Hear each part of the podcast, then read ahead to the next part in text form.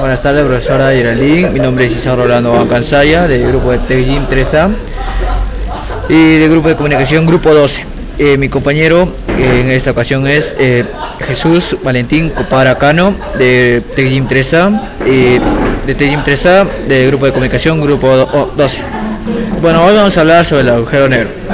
Un agujero negro es una región finita del espacio en cuyo interior existe una concentración de masa lo suficientemente elevada y densa como para generar un campo gravitatorio, tal que ninguna partícula material, ni siquiera la luz, puede escapar de ella. Sin embargo, los agujeros negros pueden ser capaces de emitir un tipo de radiación, la radiación de Hawking, conjeturada por Stephen Hawking en la, década, de 1970.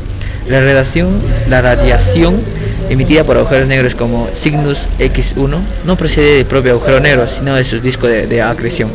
La gravedad de un agujero negro o curvatura del espacio-tiempo provoca una singularidad envuelta por una superficie cerrada llamada, horizonte de sucesos.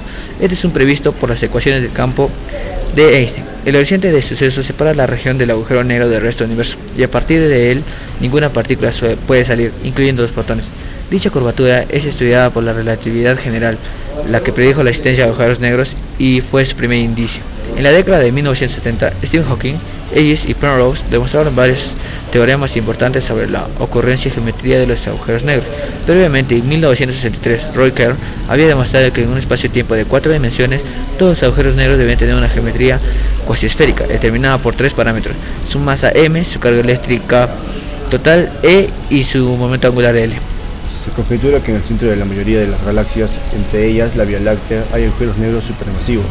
El 11 de febrero de 2016, las colaboraciones LIGO, Interferómetro, Virgo, CGO anunciaron la primera detención de las ondas gravitacionales productas por la fusión de dos agujeros negros a unos 410 millones de parsecs, es decir, a unos 1.377 millones de años luz de la Tierra. Las observaciones demostraron la existencia de un sistema binario de agujeros negros de masa estelar y la primera observación de una fusión de dos agujeros negros de un sistema binario.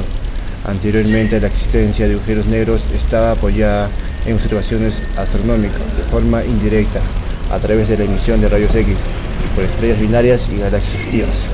La gravedad de un agujero negro puede atraer el gas que se encuentra a su alrededor que se remolina y calienta a temperaturas de hasta 12 millones de grados Celsius. Esto es 2000 veces mayor temperatura que la de superficie del Sol. El 10 de abril del 2019, el Consorcio Internacional Telescopio de Horizonte de Sucesos presentó la primera imagen jamás capturada de un agujero negro supermasivo ubicado en el centro de la galaxia. Eh, se clasifican los agujeros negros en supermasivos con varios millones de, masas solares, se hallarían en el corazón de muchas galaxias, se forman en el mismo proceso que da origen a los componentes esféricos de las galaxias. Agujeros negros de masa intermedia. Es una clase de agujero negro con una masa en el rango de 1000 a 1 millón de masas solares, significativamente más que los agujeros negros estelares, pero menos que los agujeros negros supermasivos. Agujeros negros de masa estelar. Se forman cuando una estrella de más de 30 a 70 masas solares se convierte en una supernova e implosiona, tiene más de 3 masas solares. Su núcleo se concentra en un volumen muy pequeño que cada vez se ve reduciendo más. Ese es el tipo de agujeros negros postulados por primera vez dentro de la teoría, dentro de la, teoría de la relatividad general. Micro agujeros negros. Son objetivos hipotéticos algo más pequeños que los estelares suficientemente pequeños pueden llegar a evaporarse en un periodo relativamente corto mediante emisión de la radiación de Hawking.